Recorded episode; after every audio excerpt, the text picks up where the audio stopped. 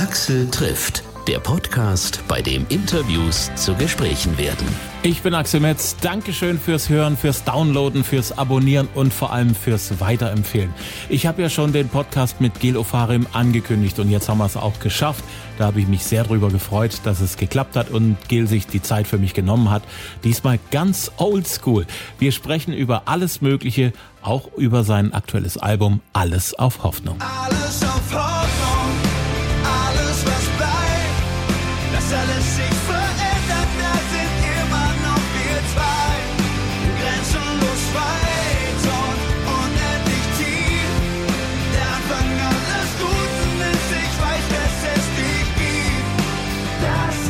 es Gil ist bei mir übers Telefon. Hallo. Grüß dich, Axel. Hallo. Hallo, du klingst noch ein bisschen verschlafen. Hm, Nein, das ist meine Stimme. Verschlafen ist gut. Bei mir weg. Bei mir klingelt der Wecker und der Rock'n'Roll geht los um kurz vor sechs jeden Morgen. Wow. Ja, Kurz nach sechs? Jeden Tag? kurz, kurz vor sechs, ja, jeden Tag. Das ist verrückt. Ich schätze mal, das hat viel mit deinem Privatleben zu tun. Richtig. Das ist nämlich der wahre Rock'n'Roll. Wem erzählst du das? Da hast du Kinder. Na, aber freilich. Die stehen mittlerweile aber von alleine auf und ich muss mich eigentlich auch nicht kümmern. Aber Oh, okay.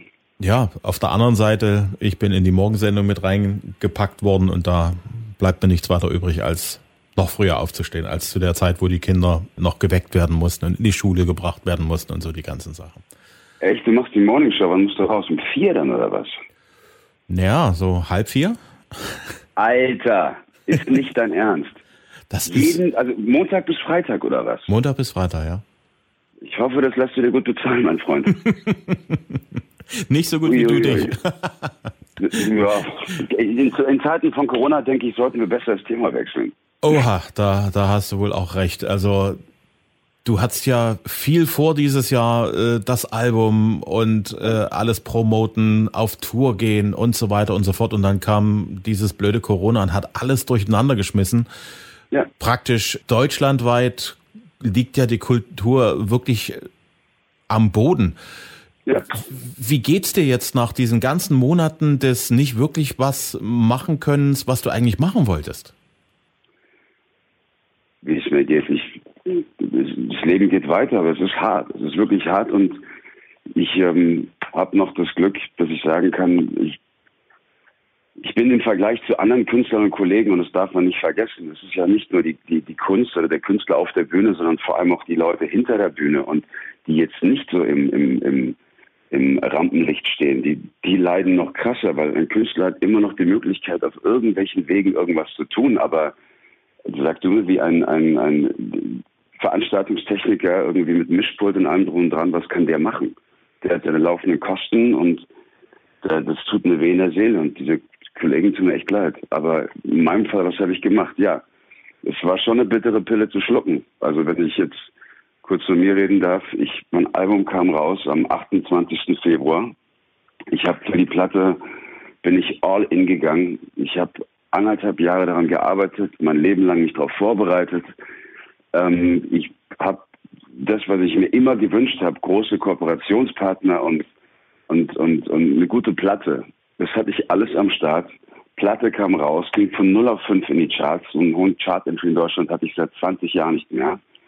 Ähm, ja, und dann eine kleine Tour gespielt von fünf Shows und die letzte war in Hamburg. Alles war ausverkauft, wobei ich habe da schon gemerkt, es waren komischerweise weniger Leute da, als die als bezahlt haben oder gekauft haben. Ja, und dann kam der Lockdown und dann war alles weg. Alles weg.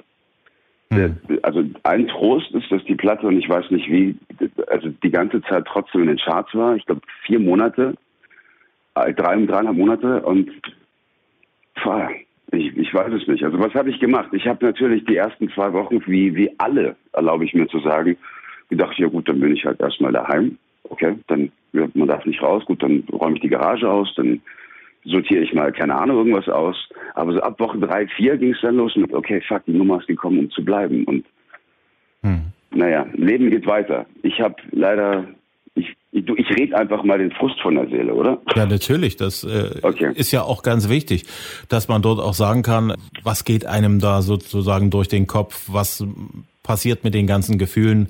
Wir haben ja alle am Anfang gehofft, dass das, ja gut, mal drei, vier Wochen und dann ist genau. es irgendwie vorbei. Und ja. jetzt äh, stehen wir, was zumindestens was Kultur angeht, eigentlich immer noch an einem Punkt, wo wir sagen, wir sehen irgendwie noch nicht wirklich Licht am Ende des Tunnels. Ja. Irgendwie muss man sich ja was einfallen lassen. Du hast angefangen, Picknickkonzerte dir zu überlegen. Also ich habe ich hab, ich hab einiges äh, äh, mir überlegt und ich bin es nicht nur alleine, sondern ich habe auch ein großartiges Team von Leuten. Und es gibt auch ganz, ganz, äh, wie soll ich sagen, Veranstalter, die aus der Not eine Tugend machen und sich halt Dinge überlegen, weil irgendwie jeder muss gucken. So, wir haben jetzt Picknickkonzerte gehabt und spielen noch ein paar. Äh, wir haben am 28. August, da bin ich total stolz drauf, in Mönchengladbach im Sparkassenpark, das ist ein, ein Stadion, ein Hockeystadion, äh, haben wir ein Konzert auf einer Bühne, die, das fühlt sich so ein bisschen an wie früher, so Rock am Ring mäßig, mit dem Unterschied aber, ähm, auf den Tribünen darf natürlich keiner sitzen, aber in der Arena unten haben wir, oder die haben Strandkörbe aufgebaut. Das heißt, maximal zwei Personen zusammen, die müssen natürlich aus dem gleichen Haushalt sein. Dann haben sie unter den Strandkörben haben sie Abstände. Dann haben sie, ich glaube, mehrere Inseln gebaut, jede Insel getrennt durch so einen Wellenbrecher. Äh, das Konzept ist super und damit keine Menschentraube entsteht beim Rein- und Rausgehen, gibt es etwas namens Parkplatz-Bingo. Das heißt, da gibt es einen Moderator auf der Bühne, du ziehst eine Nummer und dann darfst du zu deinem Auto gehen. Und ähm, das ist total lustig und am Ende der letzte bekommt sogar noch einen Preis und gleichzeitig haben sie gecheckt, es geht sogar schneller, als wenn alle auf einmal rausgehen. Die brauchen insgesamt 15 Minuten für die ganze Nummer. So, und das ist, finde ich, super erfinderisch. Ist es so wie früher? Puh, ich glaube nicht. Aber was bleibt uns anderes übrig gerade, als irgendwie zu gucken, was geht. Hm. Auf der anderen Seite die Krise auch als Chance begreifen. Äh, das geht ja in diese Richtung. Ich schätze mal, dieses Frühjahr und der Sommer hat viele, viele Künstler und viele Konzertorganisatoren sehr, sehr kreativ werden lassen. Denkst du, dass sich so die, die Art und Weise, wie Konzerte auch in Zukunft, wenn dann irgendwann mal Corona kein Thema mehr ist, dass das die Art und Weise, wie man Konzerte präsentiert, die Möglichkeiten, die verschiedenen Formate, dass das davon profitiert? Sehr gute Frage. Also ich musste ehrlich sagen, wenn, wenn es so sein sollte, wie du gerade zu Beginn gesagt hast, dass Corona weg wäre, dann äh, glaube ich, gibt es noch die Möglichkeiten, sowas zu machen. Ich glaube auch, dass diese gewissen Hygienemaßnahmen ein Stück weit auch bleiben werden, ohne dass einer einen blöd anschaut, dass am Eingang so ein Desinfektionsmittel steht oder dass vielleicht einer mit einer Maske da steht, wer weiß. Aber ich glaube, wenn es wieder die Möglichkeit geben sollte, so wie früher, und wir reden hier noch vom letzten Jahr, so wie früher auf Konzerte zu gehen, gemeinsam zu feiern, sich mit fremden Menschen in den Armen zu liegen vor Freude, weil man Musik hört und Glück hat. Ganz ehrlich, ich glaube, da wird keiner mehr irgendwelche äh, Konzerte mit irgendwelchen Abständen haben wollen, sondern jeder wird es wieder so haben wollen wie früher. Kann ich auch verstehen. Für die Veranstalter macht es aus finanzieller Seite mehr Sicht und für den Ko Konzertgänger, das ist einfach, ich weiß nicht, mit Sicherheit kennst du das auch von Festivals oder feiern mit fremden Menschen und dass du, du gehst als Fremder und, und, und kommst als, oder nee, du kommst als Fremder und gehst als Freund. Das ist so eine Sache, das vermisse ich einfach an den ganzen Festivals und Konzerten. Hm. Du hast, äh, wie praktisch alle viel, viel Zeit zu Hause verbracht. Du hast Ordnung gemacht zu Hause in der Garage. Viele haben sich dann auch so äh, irgendwie Herausforderungen gesucht, abseits vom Saubermachen.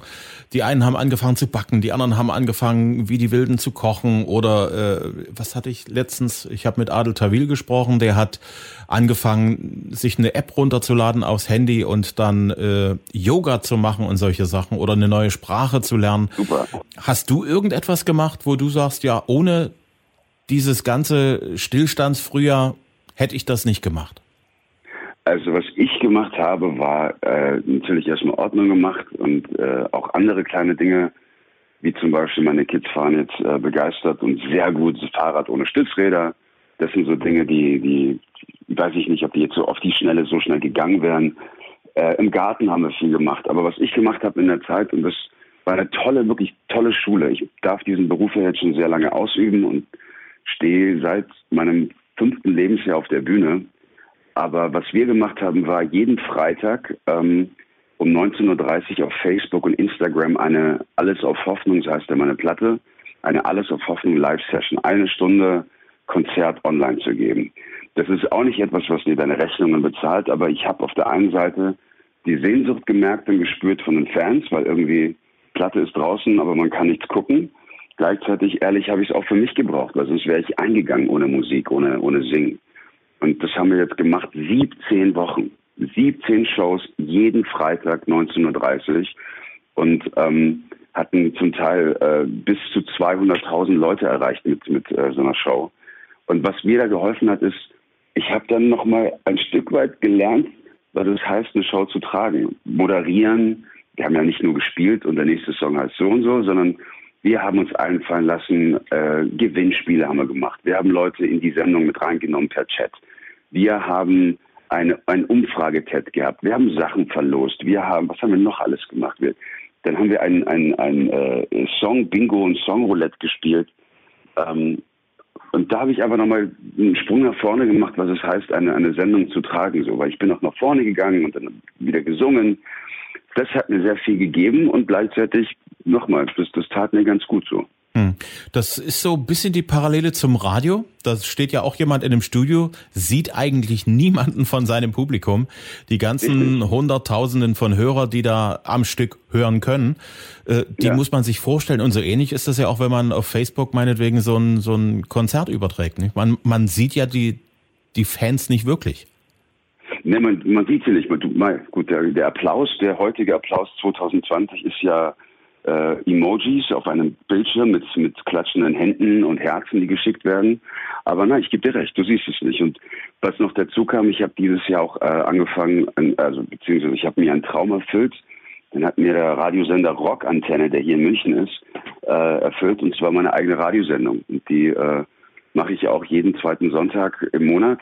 Die heißt Chilling in the Name ähm, weil Namensgeber war Killing in the Name von Rage Against the Machine und wer immer ganz lustig ist und meinen Namen versucht äh, super richtig auszudrücken, der nennt mich Jill anstatt äh, Gil und dann haben wir Chilling in the Name draus gemacht und da habe ich mich auch so ein bisschen reingehängt in der Zeit in meiner Radiosendung. Aber ich gebe dir recht, nein, du hast kein Publikum und das war eine gute Schule. Also man lernt nie aus dem Leben. Auf alle Fälle. Du lernst auch so ein bisschen Vertrauen zu haben in das, was du machst und tust. Genau. Auch ohne sofortiges Feedback. Das ist ja was, was Künstler ja auch sehr, sehr schnell erleben. Wenn plötzlich irgendwie kein Feedback auf etwas passiert, dann denkt man irgendwie, oh, ich mache hier irgendwas, was nicht funktioniert oder irgendwie ja. mögen mich die Menschen nicht mehr. Nee, die sind einfach nur still und die kennen dich und die mögen dich nach wie vor, die Leute. Ne? Oder du lernst Vertrauen zu haben. Das hm. ist, glaube ich, die, der bessere Ausdruck, ja. Hm. Dich hat man ja jetzt auch immer mal im Fernsehen gesehen. Das ist eben auch einer von den Vorteilen, wenn man schon ein bisschen bekannt ist, so wie du, dass man auch mal im Fernsehen kurz seine Botschaft durchbringen kann. Leute, mich gibt's noch. Mein Album ist auch da und wir ja. werden uns wiedersehen. Du warst bei United Voices mit dabei als Unterstützer. Ja. Wie, wie ist es denn so, wenn man so als Unterstützer im Dienst ist und nicht einfach so der Promi, um den sich alles dreht? Ähm, super. Also ich ich lebe nach gewissen Werten, jetzt ohne religiös zu sein, irgendwie liebe deine Nächsten oder oder ich würde es eher Karma ähm, nennen. Das heißt, wenn du so in den Wald reinrufst, so kommt es auch zurück. Und ich, ich teile gerne, ich gebe gerne, ich unterstütze gerne. Und das war eine Sache, die einfach mich da persönlich verbunden hat mit Angelo, denn ähm, Angelo, den kenne ich jetzt auch was seit fast, was haben wir, 25 Jahren unfassbar. Und wir haben uns in all den Jahren irgendwo immer gesehen, aber nie wirklich äh, kennengelernt so. Und vor ein paar Jahren hatten wir gemeinsam eine Fernsehshow und da haben wir wahnsinnig schnell gemeinsame Männer gefunden, die Liebe zur Musik und und ja, und ich werde nie vergessen, wie er, das war glaube ich die erste Platte von ihm oder von den Kellys gemeinsam. Und da saßen wir am nächsten Morgen im Hotel beim Frühstück und plötzlich bimmelte sein Handy und er hat eine Nachricht bekommen und fing, das Zittern an. Und dann sag ich, Alter, ist alles okay? Und schaut mich und sagt, what the fuck? Gil, was denn? Meine Platte geht auf eins. Das hatte ich seit 20 Jahren nicht mehr. Ey, und dann, das, das war unfassbar. Das, das, hat uns so, ich bin aufgestanden, ich habe gejubelt, ich habe geklatscht, der ganze Frühstückssaal hat mitgemacht. Und das hat uns einfach verbunden. Deswegen, als dann die Anfrage kam, habe ich nicht einmal mit der Wimper gezuckt, sondern bin sofort hin. Und ähm, man sagt, die eine Hand wäscht die andere. Ich würde eher sagen, in, in, in diesem leider auch Geschäft gibt es aber auch Menschen, die, die machen es nicht für Kohle, sondern die unterstützen sich gegenseitig. Und Angelo ist auf jeden Fall einer, der macht das genauso für mich. Und das, das freut mich einfach.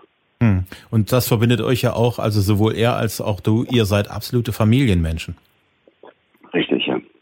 Hm. Ich, im, im, das ist kein, kein Vorwurf, aber ähm, bei ihm ist es ja ein, ein, ein musikalisches Werk, in dem er das auch mit seiner Familie zusammen macht. Bei mir ist es eher so, ich halte mein Privatleben komplett aus der Öffentlichkeit raus. Also das ist einfach, das kann jeder machen, wie er will. Auf jeden Fall, klar. Ja.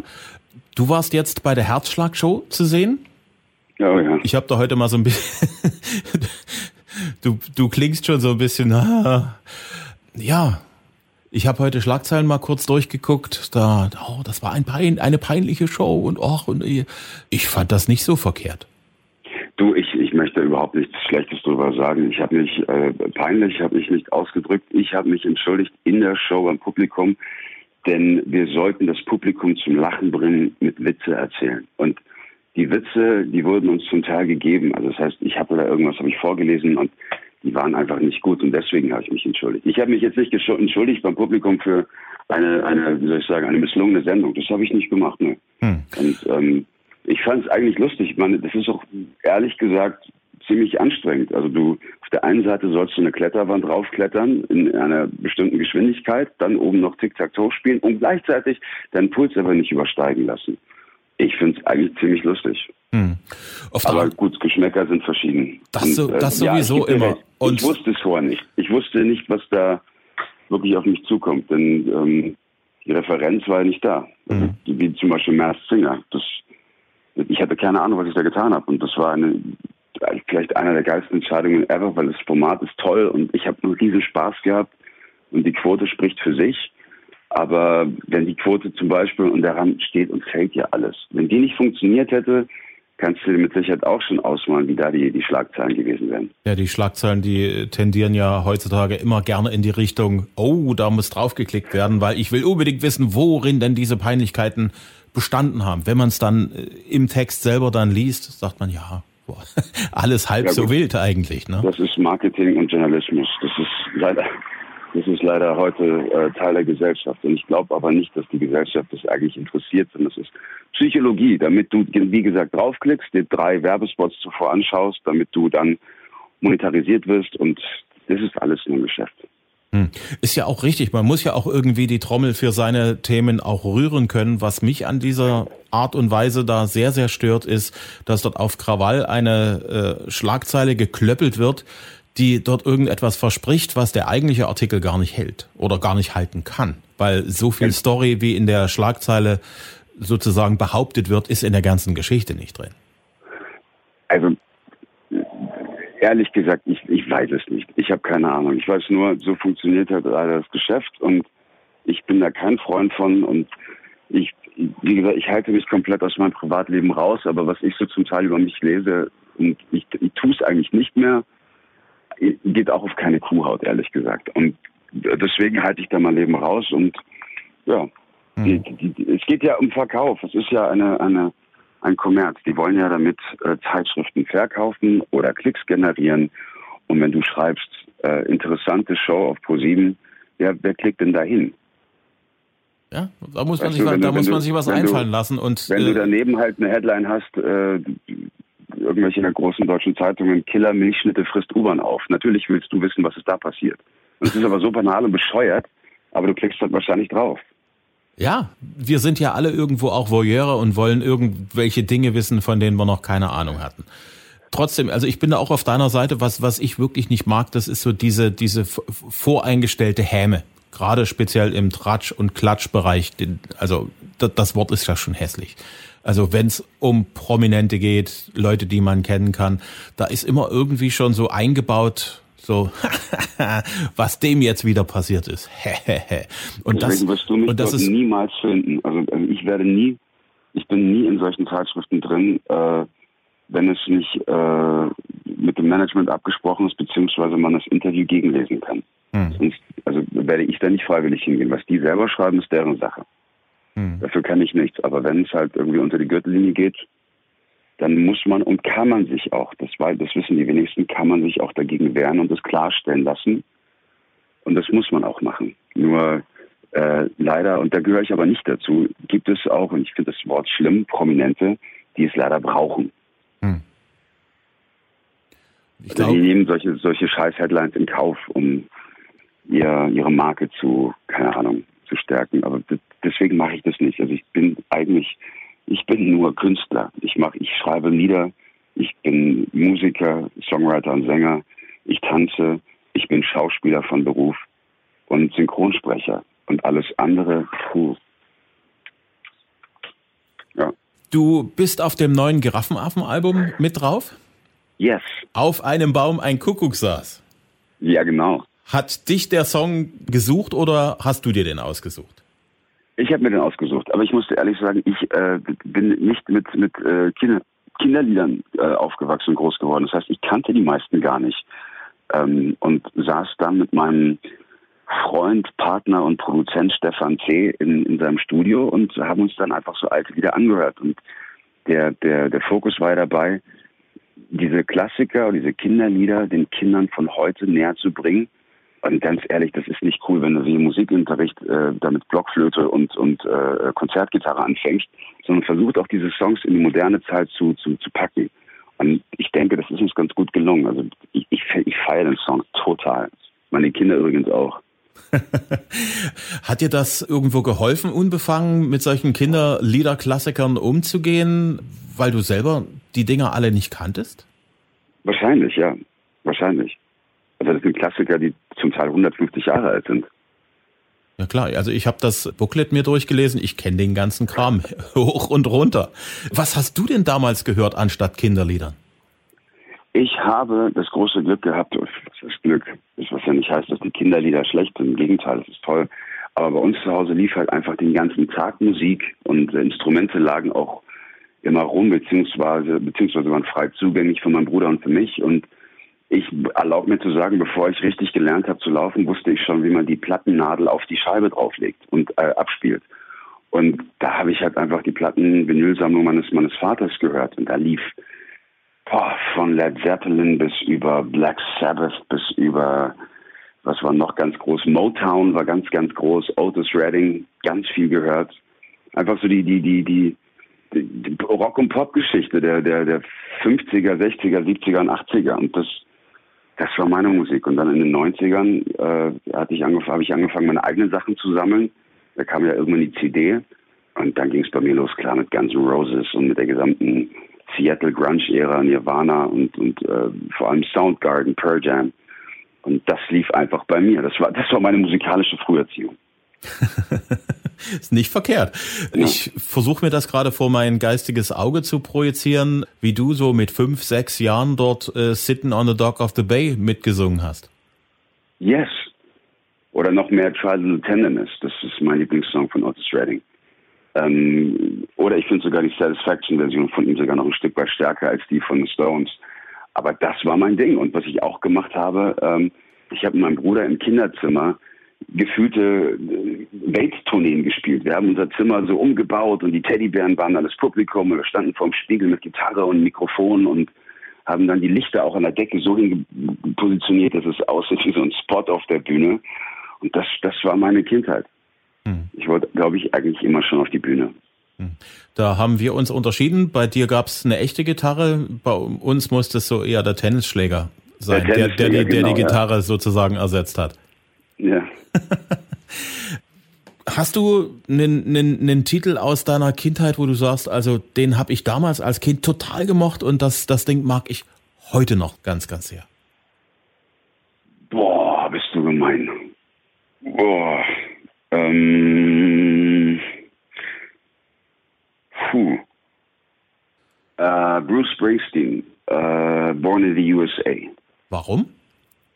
Weil ich habe natürlich als, als kleiner Junge den Text nicht verstanden.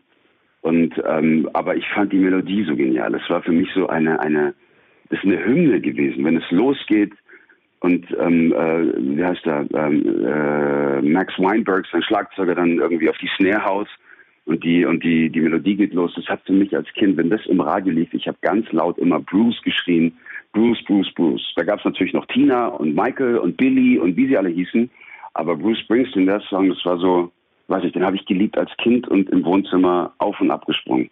Hm. Wer hat dich so aktuell, so im letzten halben, dreiviertel Jahr musikalisch total beeindruckt? Boah, im letzten halben, dreiviertel Jahr. Ähm, also ich höre ja wahnsinnig viel Musik und, und viele Alben und äh, was ich im Moment, also wenn ich musikalisch schrecklich vermisse, ist Chris Cornell, der Sänger von Soundgarden. Der ist leider 2017 hat er sich das Leben genommen. Und ähm, da gab es einen Song, der hieß uh, The Day I Tried to Live. Wie krass das eigentlich ist. Aber ähm, es gibt eine Rockband, die ich sehr liebe, die heißt Seven Dust. Die haben den Song jetzt gecovert und ich bin kein Freund vom, vom Covern. Denn das heißt ja, das Original ist das Original. Aber die Version finde ich super. Ich glaube, das ist nur vielleicht ein bisschen zu hart zum Spielen. Aber ich, ich höre echt alles. Ich höre von Soul bis über äh, äh, Oldschool Hip-Hop sogar, mag man gar nicht glauben, bis über Jazz. Gerade im Moment habe ich eine Phase, da höre ich äh, Miles Davis, ähm, aber auch genauso Hard Rock, Metal und, und alles Mögliche. Also ich höre wirklich alles. Mhm. Und ich habe neulich eine, eine, habe ich für mich wieder Prodigy entdeckt. Die, die fand ich auch ganz, ganz wichtig in den 90ern. Absolut. Die waren wirklich eine ja. ne coole Truppe damals. Ich habe letztens auch, ich weiß auch nicht mehr, wie, da, wie das gekommen ist, aber irgendwie waren dann meine Tochter und ich plötzlich bei Prodigy. Die hat dann mit Geil. ihren 16 Jahren geguckt, sagt, was ist das denn? Papa? Was, was sind das für alte Sachen? Aber äh, du hast alles richtig gemacht. Wenn du mit deiner Tochter Prodigy hörst, mega, mega. Nee, das muss ja auch sein. Auch die jungen Menschen müssen ja äh, Sachen, die jetzt schon weit vor ihrer Zeit gewesen sind, auch irgendwie wenigstens kennenlernen. Und ich staune, ja. was so die Kids so im Teenageralter alles kennen, wo ich im Traum nicht drauf gekommen wäre, dass die das tatsächlich, ja, du sagte an vielen Stellen, wo ich sage, das kennst du? Ja, das kenne ich, das, das, das kennt man doch, oder? Also da gibt's eine Menge Überraschungen. Ja. Da hast du ja noch, da hast du ja noch einiges vor dir. Jetzt hast du ja erstmal äh, ein, einen ganz wichtigen Meilenstein geschafft, nämlich die Stützräder vom Fahrrad ab, abzubauen. Das ist Richtig. ein großer Moment. Das war ich nicht mal. Das war ich nicht mal. Das hat mein Sohn selber gemacht. Und ich dachte mir, ei, ei, ei, ei, ei. Und dann äh, war gerade am Telefonieren und drehe mich um, fährt er hier durch den Garten über Rasen, wohlgemerkt. Das ist ja nicht so leicht. Über Rasen und fährt er mit dem Fahrrad ohne Stützräder. Und ich dachte mir, Halleluja. Ein großer Vatermoment. das auf jeden Fall. Das war riesig. Schauen wir ein bisschen nach vorn, soweit das geht. Alles auf Hoffnung. Der Albumtitel ist aktueller als zu dem Zeitpunkt, als du es rausgebracht hast. Wahnsinn. Was hast du für Pläne, von, von denen man schon sagen kann, die haben eine Chance, auch stattzufinden? Ich, äh, ich habe jetzt in den kommenden Wochen ein paar Gigs unter strengen Auflagen.